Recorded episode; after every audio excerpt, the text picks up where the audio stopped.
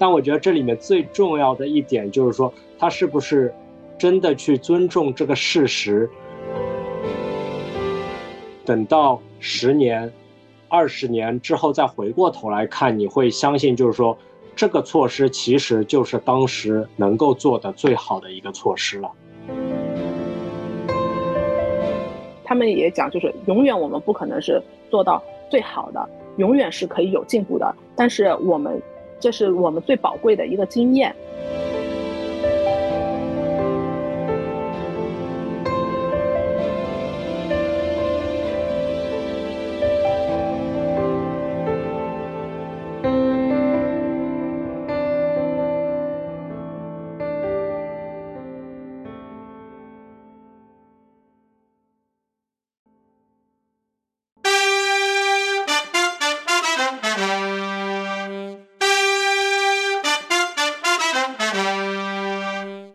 那那啥，我我来补充一点，就是可以播的东西啦。就我觉得 这几个月呢，那个坏的那些 negative 方面，我们就不不赘述了。但是我们也要落脚到，就是说我个人觉得是有收获的一个，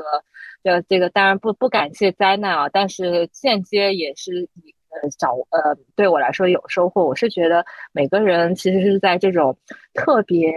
呃特殊时期，就有点像以前的问题，就比如说。啊，你你你你随身你携带了几样你认为最重、最最最宝贵的东西，比如说什么财富啊、友情啊、爱情啊，或者是什么各种你喜欢的东西。你登上一个热气球，那个热气球马上要往下掉了，你必须要往往那往下面扔东西，你会先扔哪个呢？我觉得那个时候和时期其实是有一点像这种非常考验的这个时期的。你会发现，你平时很看重或者说很喜欢的某些事物，突然对你失去了一些所谓的吸引力。你可能你到这个时候才会发现，哦，原来家人对我我才是最重要的。原来或者说我能出门去走，所谓这样的一个 freedom 对我来说才是最重要的。或者有些人可能对这些都不敏感，他觉得啊，有人天天给我发菜什么的，我只要我睁着眼有菜吃，哪怕我被拉走了，反正我也死不了。但每个人的那个，呃，每个人的可能他的价值观是不一样。其实是在这种非常。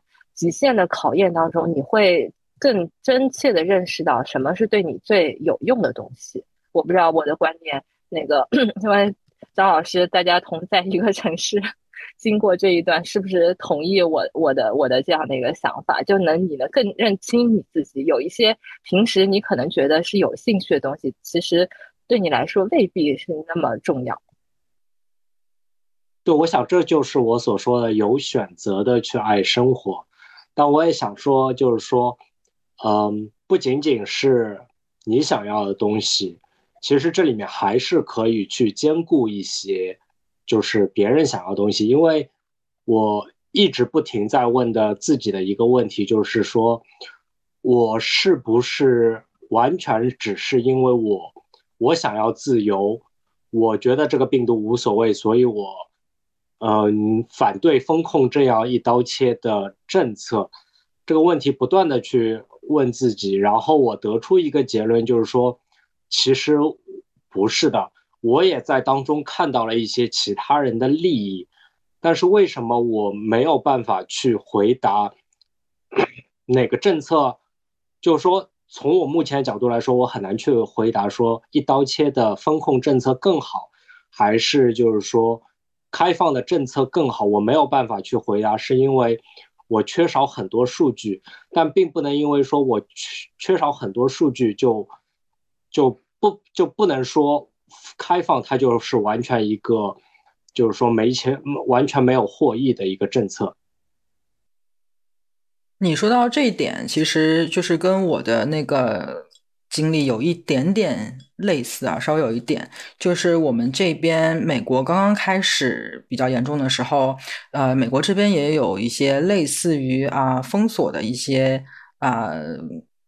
举措吧，但是不像就是国内那样子是把人封在家里，他们这里会比如说关闭餐馆，说餐馆不能不能开，然后有一些公共场所都不能开，然后比如说嗯公共的那些沙滩啊什么都关掉，然后那个他们会在沙滩旁边拉那些啊路障啊，把拉那些警戒线啊把他们都围起来，然后那个时候就有一帮子嗯，老美就在那边抗议说我们要去沙滩什么之类。然后那个时间点是嗯，死亡率还很高的时候，就是武汉好像呃，甚至好像 peak 都没有过去吧，或者是嗯，刚刚开始要往下走一点点吧。然后然后欧洲那个时候死亡率也很高，然后美国这边是也刚刚开始起来，就是还。挺早期的时候，然后那帮子人说要要去沙滩，然后我当时就觉得啊，你们老美真是不知死活，就是在这种情况下，竟然还嚷嚷着要去沙滩，去沙滩根本就是一个非常 priority 非常低的一个事情嘛，就根本就是可有可无的嘛。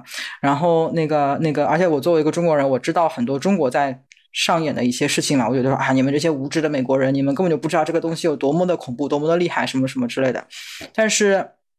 随着时间的推移，我的看法也改变了，因为呃，我觉得这个事情呃，就像刚刚张同学说的，这个东西你永远都很难讲哪一个事情是绝对正确，哪一个事情是绝对错误的，哪一种措施是对的，因为呃，不同的人就是会有不同的需求。那个就像光谱的两端，有极端保守的人，也有极端啊不在乎的人。那那些。不在乎的人就是要去沙滩的人，然后非常保守的人就是属于啊呃，我我甚至赞同风控在家，我甚至希望现在的继续也风控下去，也有也会有这样子的人嘛。所以嗯，你赞成哪一个，反对哪一个，其实只是看你自己的屁股坐在哪一端，其实是一件非常。主观的事情，就比如说他在那个那么高峰的时候，他不赞成去海滩。那如果两年之后呢？两年之后，连我这样的普通人，我觉得我可能是算是比较偏保守那一类嘛。我也觉得说啊，我想去沙滩透透气，是吧？他们只是比我早了一段时间就有这样的一个需求。那我不能说我我想去沙滩的这个 timing 就是 perfect，比我早的就是太保守了，比我呃比我早的就是太激进的，比我晚的就是太保守。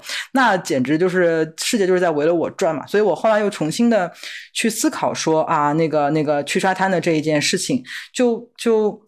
我觉得至少是允许大家去发出这样子的一个呼声，说啊，我们要去沙滩，也注意到这一帮子的人存在。但是政策的制定者可能他还是需要全盘的考虑说。整个社会的那个那个 benefit 是呃要需要一些怎么样的措施是最好的，但是你不能够否认，就是有这样一群需要去沙滩的人，或者是在风控的时候需要有遛狗的人，或者是有一些比较小众的需求的人，他们的一个存在，而不是说呃就是要大家去严格服从统一的一个一个好像飞到一个小盒子里面，大家都要一模一样。我觉得这个是。就是能够听到更多的啊声音，声音不应该只有一种嘛？我觉得这个是啊整个事件里面让我觉得呃我开始反思我自己的屁股的位置跟整个事情的客观的属性跟尊重别人的一些小部分的需求。我觉得这件事情让我觉得呃呃印象挺深刻，改变挺大的。对你这个讲的，我觉得和美国的特点很有关系。就是美国是个很 diversity 的地方，它就是大家的想法很容易就是在光谱很两边的。但是在嗯，我觉得是比如说中国的环境下，甚至在新加坡的，就是以华人为主的这个环境下，大家的想法是相对比较集中的，而且或者讲比较听。政府的话的，就是政府其实很能很容易动员大家往一个方向，就是大家不会太多自己的诉求的那种需求会那么大。我觉得美国碰到这这个就是政府面临的当初的那个问题，那那要答的那道题和就是比如说这些东亚的或什么的是不一样的，因为因为那些人的特点太不一样了。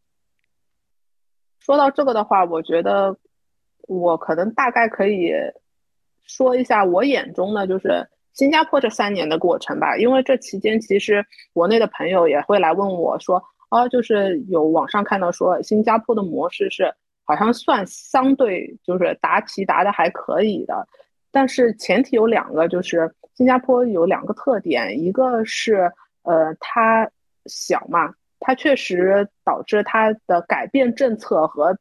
就是等于执行政策的速度会非常快，它随时可以呃调整它的那个就是方向。还有一个就是刚才提到的，它的民众还是属于相对比较配合政府的政策的，所以也让它的就是等于执行的速度可可以很快，因为等于大家一讲也也是相对比较就是自觉的，所以政府一讲我们接下来要怎么做，就是立立马就有执行的效果出来了。但是当然也不是百分之一百，绝对就是有有人不是这样子的啊。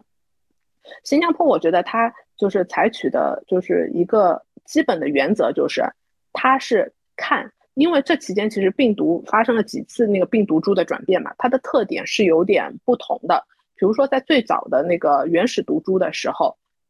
政府就和我们讲，就是他现在有的数据还非常有限，他不确定这个病毒的传播的能力，呃，传播的方式，呃，致病率会多少，所以他那时候就采取非常保守的方式，就是有点是，嗯，模仿中国的那种极度的控制，嗯，甚至我们也有两个月的封城，但是这个封城概念会稍微有点不一样，我们每家是有，呃，有一个人是可以去超市买东西的。而且这些超市啊，这些必需品的药店、商店是永远开门的。你当你有需求的时候，你就可以出去，楼下也没有人管你。就是它很多的政策都是靠自觉啊。呃，还有就是有一些所谓的必须行业，它规定了哪些，比如说医疗啊、制造业啊等等的，你都是可以出门的，也没有人来检查你，你是不是属于这个行业，所以你出门了，就基本上，好像偶尔可能有街上有。有一点就是等于是检查的人，当然从从来没有听到过啊，就是我也不知道真的是不是派了，还是政府大概说的。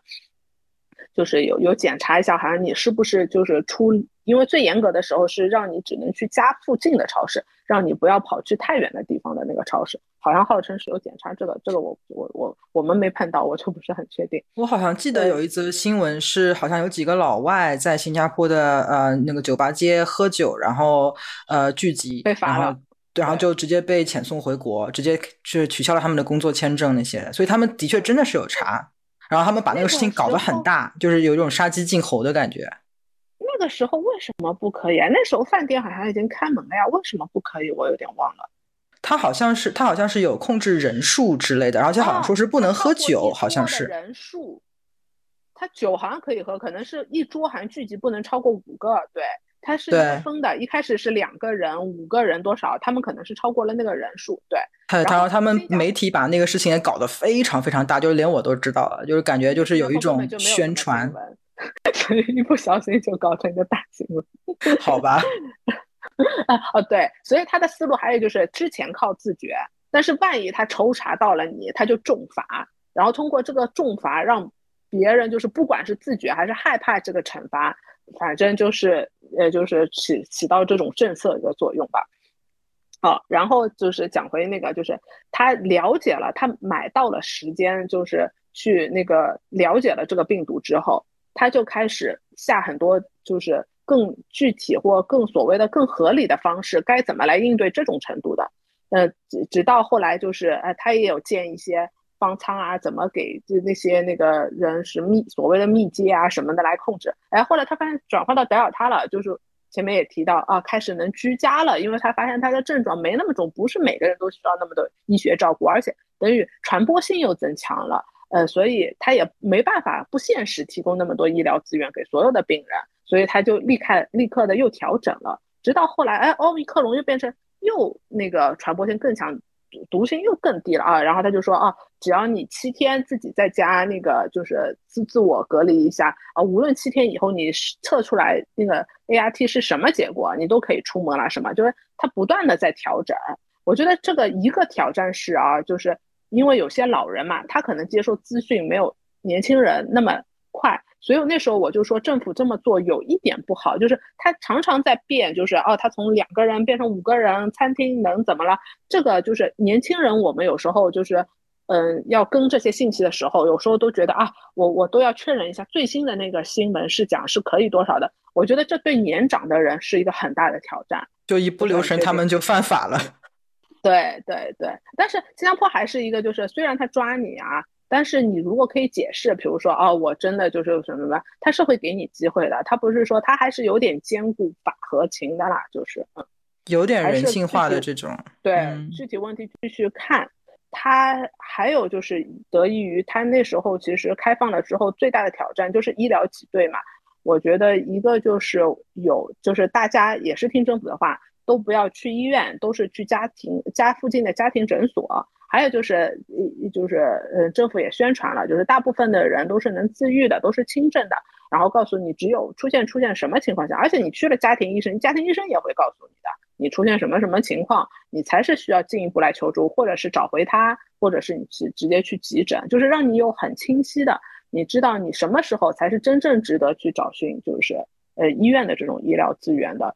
政府的各种宣传啊，包括民众的，就是非常感激医护人员在那段时间的付出啊，等等的。当然，同时好像政府也是因为本地的这些培训的速度不可能那么快嘛，还从好像是嗯相对高薪一点吧，从东南亚的其他国家来引进一些就是护士啊什么的，反正等等吧，就是他把很多东西落到了具体，就是现在是这个问题，我们要怎么找寻更好的方法去解决它，嗯。其实，在大方向的话，我觉得一直是没有改变的。它就是一个原则，就是我们要了解这个我们要答的题目到底是什么，然后找一个落实可行的一二三四非常细致的方案，怎么去解决面对这个问题。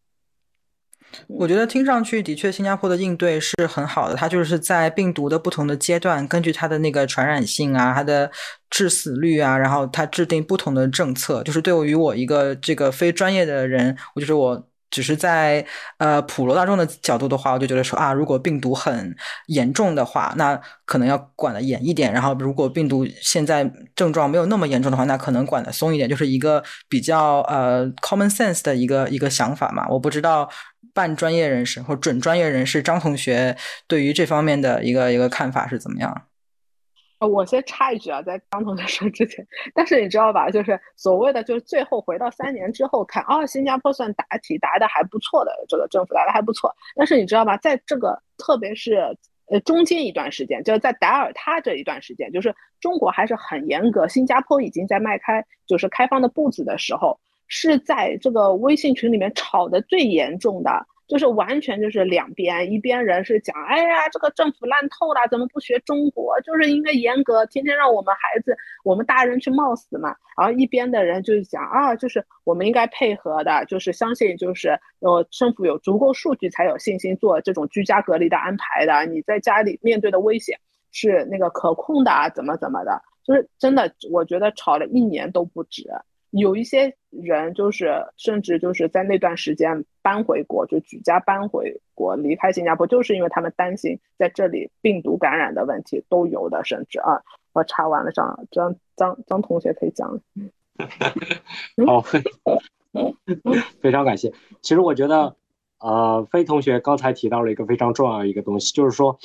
在面对一个未知的一个病原微生物的时候，其实。这个政策，或者说从从狭义的范围来说，可能是一种整治的方法；或者再从更广义的维度来说的话，就是公共卫生的这个防疫措施，它到底是有效、无效，或者是就足够或者不足够，或者是在那个获益和受损之间获得到一个平衡、权衡，其实。在当时，他未必是能够看得很清楚的，因为说实话，一个病毒它作为一个全新的一个病原微生物出来，你也不知道它到底是什么样子的一个状态，它到底是通过什么样的途径来传播的，它在急性期会造成什么样的一个危害，在远期它在长期它会造成一个什么样的危害，其实都。需要时间和大量的一些临床证据积累，然后你才能得到这么一个结论。那在这样子的情况下，我觉得这个其实对于公共卫生的决策者就提出了非常非常高的一个要求。他其实是需要去就一个真正好的一个公共卫生的一个决策，它不仅需要有足够快的一个。速度决策速度，它能够在很短时间里面做出充分的一个决策。其次，这个决策又能够相对的恰如其分。那么这一点它其实是非常难达到的。我可以说，就是说，在世界卫生组织一开始在宣布就这个 COVID-19 这个疫情到底是属于 epidemic 还是 pandemic 的时候，其实也做了很多的一个犹豫，包括后来在。正式的宣布它的一个传播途径的时候，其实 WHO 内部也有非常多的一个争论。我们可以发现，就是说在国际上对于这些争论是非常多的。然后再到他当时这些决策到后面，用这种结果观点去看他的一个嗯有效性，或者是他对于整个社会的危害，他真的是怎么说呢？就是一件非常非常困难的一个事情。更多的时候还是需要，就是说等到他最后得到，嗯，要等到他相当久的一段时间之后，我们才可能真正去评论他之前这个措施到底是好，或者是坏。所以我觉得就是说，对于不管是新加坡、美国还是中国，还他们其实采用的措施。就我们就以新加坡的措施为为主啊，就是说新加坡当时的措施，它得到了很多的诟病，但是现在回过头来看，你会觉得啊，他当时其实做的还不错，但你很难就是说这种做的不错，是因为他本身做的不错，还是是跟其他的、跟美国的、跟中国的这些措施比起来，由于猪队友不给力，然后他才表现的一个不错。但我觉得这里面最重要的一点就是说，他是不是？真的去尊重这个事实，这种病毒它到底能够引起什么样的一些症状表现？不仅仅是在国内的情况，在国外，你获得了足够多的一个临床症状，然后我们目前现有的这些手段应对的措施，比如说疫苗或者是戴口罩，它能够带给我们什么样的一个获益？那么。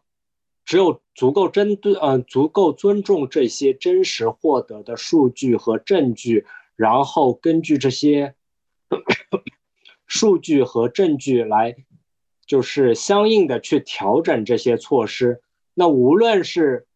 这个措施到底是好还是坏，只要能够做到这一点的话，我相信就是说，等到十年、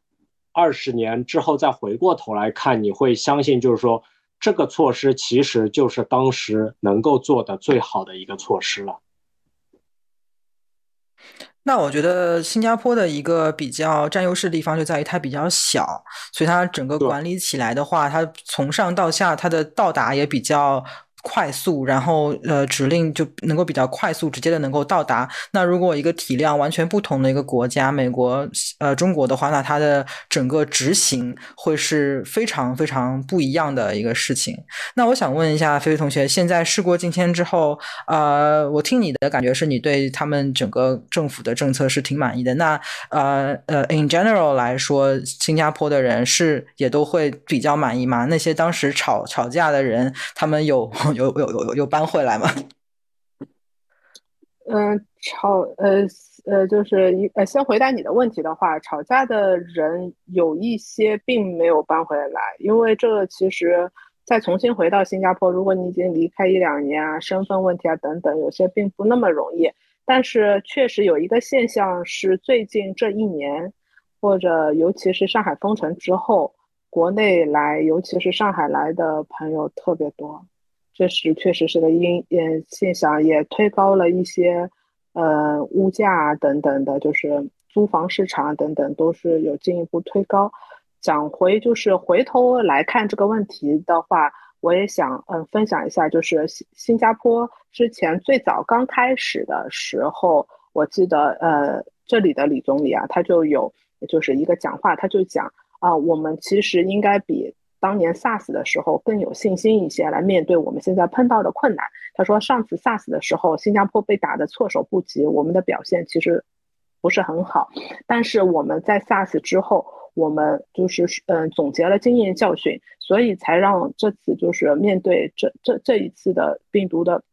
疫情的时候，快速能组织起来相应的部门，组成一个合作小组来进行应对。嗯，定定出来这个。政策啊，什么方向都比较快，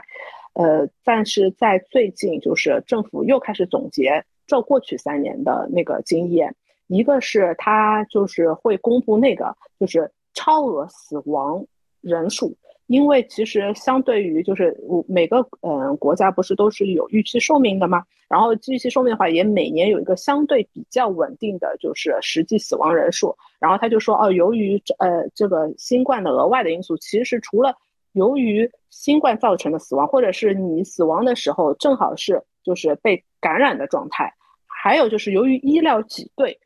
得不到及时救助的人，他其实都是受疫情影响的。所以其实看超额死亡人数是相对更能看出来，就是疫情的这种特殊情况对这个大家寿预期寿命、整个平均寿命啊、超额死亡这种就是影响的。所以他有回顾这个。就是这个超额死亡的人数的情况，确实是增加了，好像增加了多少几百个多少我忘了。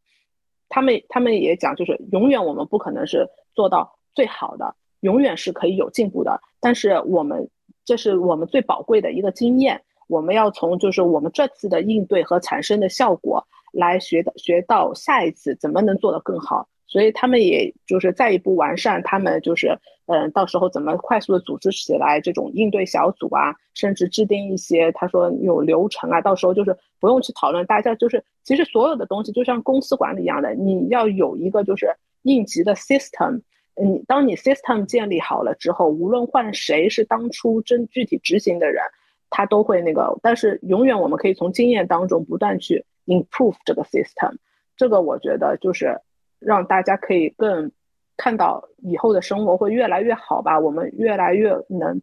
从容的面对这种就是自然对我们的挑战。嗯，我感觉听到菲菲同学说新加坡政府对自己的这一系列措施的一个总结，跟呃经验教训的总结，跟对下一次的这样的一个准备，我觉得这个听上去就好像是张同学嘴里面想要的那种正式。呃，科学正视事实，然后啊，做出当下最好的一个决定的这样一个一个境界，我觉得好像就是这么一回意思，是吗，张同学？对对对。那这里面我也想提醒的就是说，因为在历史上面，大的疫情其实并不只是这一次，也不只是这一次，再加上 SARS 这一次，其实，嗯，那么多年来，所有人都在说我们。要提防下一次的疫情，然后我也看到，就是说在这一次疫情之前，其实出版了很多关于就是下一次大疫情的书。但是说实话，我们真的做好准备了吗？其实没有。那么我们之前经历了这么多次疫情，我们没有做好任何准备，那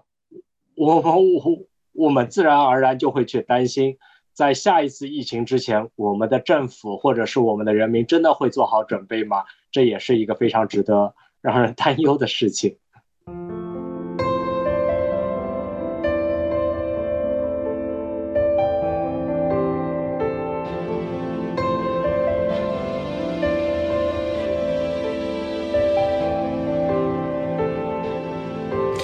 有个问题想要问张同学啊，比较有一点点涉及到专业知识，就是啊，美国这边就是关于去海滩是一个就是比较开放派的那那一派他们的一个讨论嘛，还有一个是比较嗯保守派他们的一个讨论，他们有人甚至是一直在反对戴口罩的，呃，然后我当时是一开始也是觉得这个很 ridiculous，就是为什么要把戴口罩这么一件几乎没有成本的事情上上升到这样的一个高度，然后你知道当时。就是拜登跟川总两个人出来，拜登就是永远戴着口罩，然后川总就是永远不戴口罩。就这已经不是一个卫生的一个一个事情，而是一个你知道，就是另外的一种立场跟出发点了嘛。但是现在的确有另外一种讲法出来，是说因为美国人他们在去年的时候、前年的时候，他们呃普遍的戴了口罩，所以现在有那个免疫债。他的意思就是说，每一个人的免疫系统是会每年自动的去更新的。然后因为啊那个。呃，大家戴了口罩之后，那个免疫的自动更更新被停止了，所以它到了今年之后，美国这边是爆发了很大的 RSV 跟那个流感，跟加上新冠一起，然后就是因为大家的那个免疫力没有经过自然的一个更新，然后特别是小孩子，他们的免疫力的建设是更加的比普通比比成年人要需要更大更多的那个呃 build up 嘛，所以他们今年小孩子他们在幼儿园里面的那个那个小孩子流行病是更加的严重，那又有人说这个免疫债这个概念根本就是个伪命题，不存在。那你作为专业人士，是口罩是会带来免疫债这个这个这个事情吗？还是说这的确是个伪命题？免疫债这个术语我是听说过，但是具体的相关的新闻报道或者是文献我都没有见到。但我确实听到有人提到过这个东西，但是。呃，我谈免疫债的话可能不太好谈，但是我可以提谈到有一个叫做卫生假说的一个东西，这个东西其实它已经出来有一有挺久的一段时间了，它其实最早就是在美国的有有一个社区里面做的一项比较长的一个观察性研究。那你知道，就是说在美国的话，因为就像刚才非同学所说，是一个非常 diverse 的一个社团，会有一些社团它仍然保持着非常传统的生活方式，比如他们拒绝使用各种各样的电器啊，然后他们出行是。用马匹而不是使用汽车啊，然后这一些人，他们的那个卫生条件可能也没有那些，就是说，呃，没有就是现代化的那些社区那么好。然后就是一个长期的一个一个观察性的研究发现，确实就这些活得更加啊陈旧的，他们的生活方式更加古老这些人，他们在得一些自身免疫性疾病。特别是像哮喘这些疾病，他们的一个发生率会相对低一点。那么这里面就提到一个叫做卫生假说，就是一开始是不是儿童能够经历一些相对就是说不卫生的一个环境之后，他对他的免疫系统会有更大更大的好处，使得他自身免疫系统疾病的一个发生发生率降低。那么这就是一个卫生假说的一个。基于这么一个观察结果而来的，那我觉得这个其实免疫战也是大致上就是循着这么一个理论基础或者假说基础来推演的一个结果，认为就是说人的免疫系统可能需要定期的进行一下激活，才能获得一个比较好的一个状态。但我想说的是，人体的免疫系统真的是非常非常非常复杂。它由成千上万的分子细胞来构成，我们目前为止仍然没有足够的能力去预测或者去断言它们当中，他们当中的一些现象是真实的，或者它只是一个假说这样子的一个情况。所以，我们就我个人就觉得，我们没有必要把这个问题过于复杂化，把把这些东西去归咎到。嗯，之前的口罩或者是其他一些预防的一个措施上面，就这还是就是刚才一个提到，就是一个获益和它的一个危害，我们真的去很难去权衡。你不能说，假设免疫债一是跟这个口罩有关系的，你也不能一定就是说免疫债带来的危害就一定，呃大于口罩带来的一个获益，所以。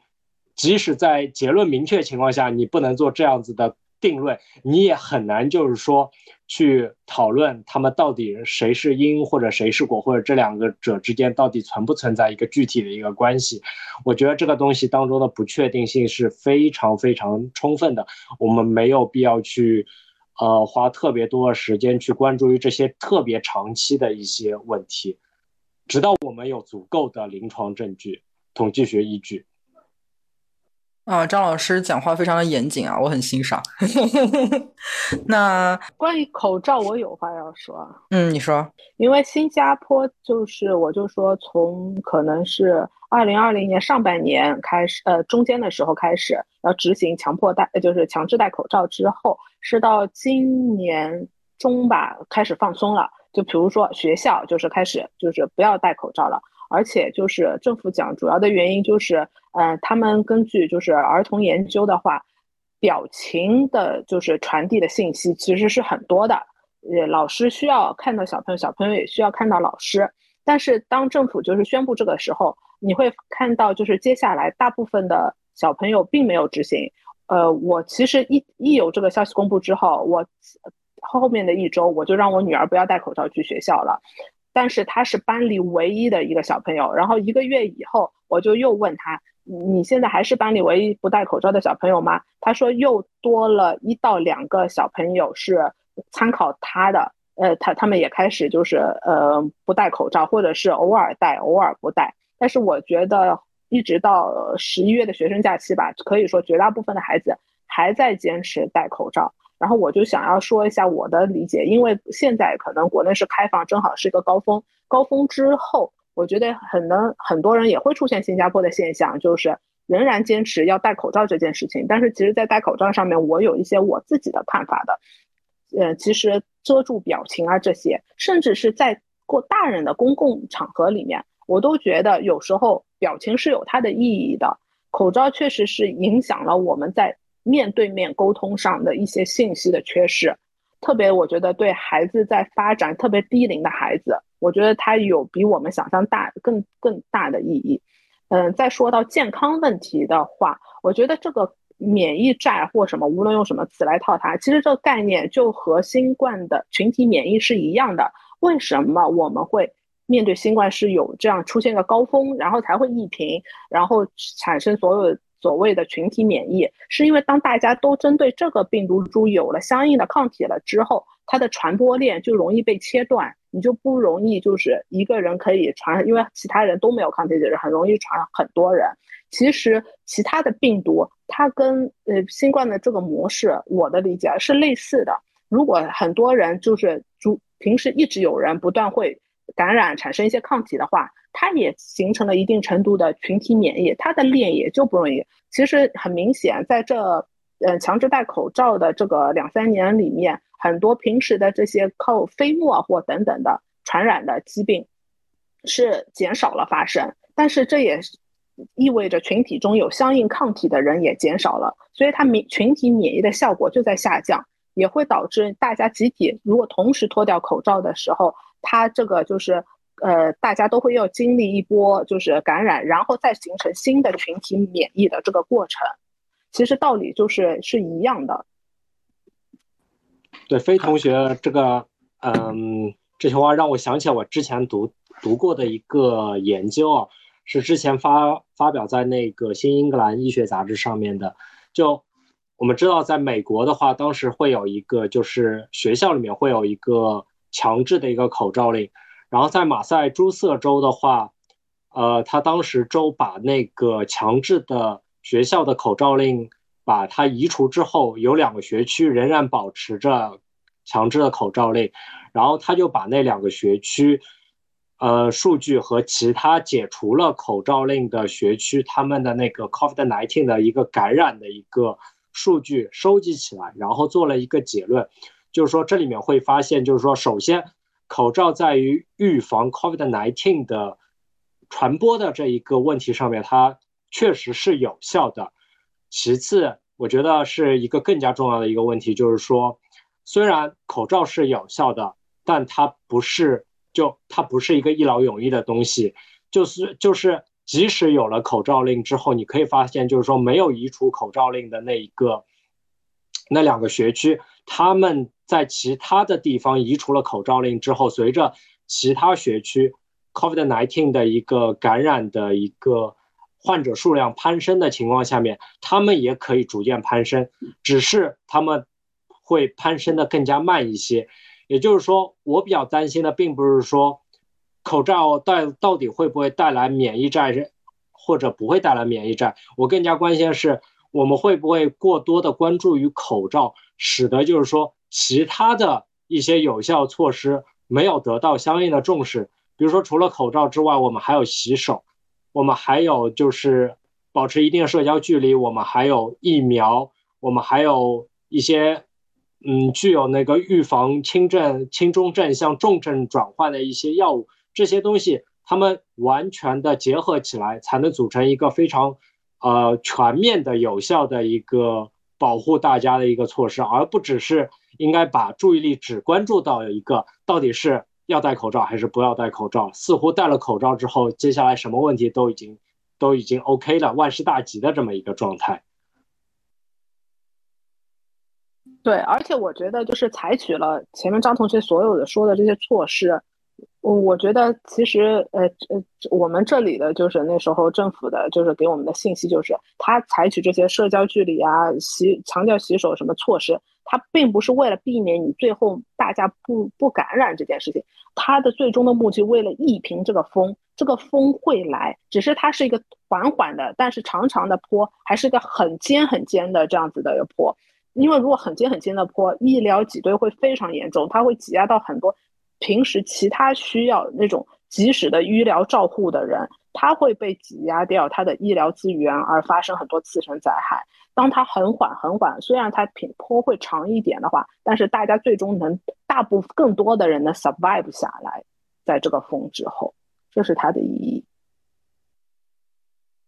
啊，我没有想到一个口罩可以有这么多不同的角度的一个阐述，然后包括就是就是不是疾病相关的，是小孩子的这种，或者是人人与人之间沟通的这样一个表情的需求啊，然后包括除了口罩之外，其他的防疫的这种啊方法也好，我觉得这个的确是让我。呃，又觉得思考的时候需要更加的全面的不同角度、不同维度的一个一个考量啊。那我想问，现在就是基本上可以说，在国内也是大家开始放开这一波之后，大家或者说大家的期待是啊，这个事情可能最终会慢慢慢慢真的过过去，然后我们跟他一直在一个共存的一个状态下，然后尽量的回到之前的那一种呃比较平静的。比较正常的一种生活。那我想问啊，你们有养成一些跟以前不同的一些习惯跟改变吗？比如说，有没有开始觉得要时刻在家里囤一些吃的呀，囤一些药啊什么之类？你们觉得会有这样子的一个需求吗？黄同学，你有你有你有你你会有这样子的一个考量吗？嗯，其实啊，每次生完。病都会或者生病的时候都会觉得啊，健康是很重要，平时要注意自己的很好的生活习惯。但是我相信啊，大部分人跟我一样，在呃 在在那个立完誓言之后的不多久的时间，可能又回到原先的那个那个那个就是生活状态当中。但是呢，我觉得啊，总体来说，因为这次的这个考验或者说这次的那个问题足够大，应该是对于我们整个。我们个人，包括团体或者社会，大家的公共卫生意识方面，应该还是会某种程度上的提高的。我觉得这算是不幸中的一个大幸事吧。我觉得疫情对我的影，对我生活上面并没有非常大的影响，更多的影响还是在于我刚才提到，就是。在对于生活的态度方面，以及在个人思想上面的一些影响吧。而我觉得这些东西，它最终出现一些结果的改变，可能还是需要加以时日才能观察得到它的具体的一些变化情况。疫情对我自己生活的影响的话，我觉得是两点。嗯，一个就是。因为疫情期间就很多时间都是跟家人了。前面阿黄同学也提到了，我觉得也确实让我觉得更享受，更觉得和家人的时光是，嗯，很很 enjoy 吧。但是我觉得每家情况不一样，有一些也是关在一起太久，矛盾更多了。那对我来说，我我觉得我还是很很感激有，其实这样子的时光，大家家人可以。不做不被其他事情打扰，然后一起来做很多事情。第二点的话，就是我觉得我更觉得能出门旅行是件很珍贵的事情。我觉得这次的长途旅行就让我觉得，呃，我反而更 appreciate，就是世界都好的时候，你才能有这种安安心心去其他地方看一看的机会和那种放松的心情。现在才知道，这其实是已经是一个幸运了。我觉得对我来说的话，一个是我刚刚提到的，就是去海滩，然后还有一个就是戴口罩。就是我我开始学习说，在考虑这种事情的时候，啊，尽量不是只从自己的那个角度去出发，然后考虑在不同的维度、不同的角度、不同的人、不同的出发点，大家的那个诉求是不一样的。然后呃，可以去尊重别人跟我不一样，他们的不一样的出发点跟诉求。那呃，可能。因为毕竟我我自己 so far 还没有亲身经历嘛，我但愿也不要有啊。他说，所以可能我的想法比较比较。呃，不接地气了一点吧。那呃，那再做一个比较比较励志的一个结尾，就是我的另外一个呃改变，就是我从疫情开始之后开始了学西班牙语，因为比较多时间在家，比较闲嘛。然后我用的那个 A P P 上面它是有计时的，所以到现在为止已经差不多九百多，将近要一千天了。所以那个那个真的是整个疫情已经。已经过了那么多的时间，但是非常可惜的是，虽然我已经学了那么久的西班牙语，但是如果一个活人在我面前的话，我现在还是听不懂他们的讲话，因为他们西班牙语的速度实在是太快了。但是我希望这个疫情的这一千天对大家来讲，呃，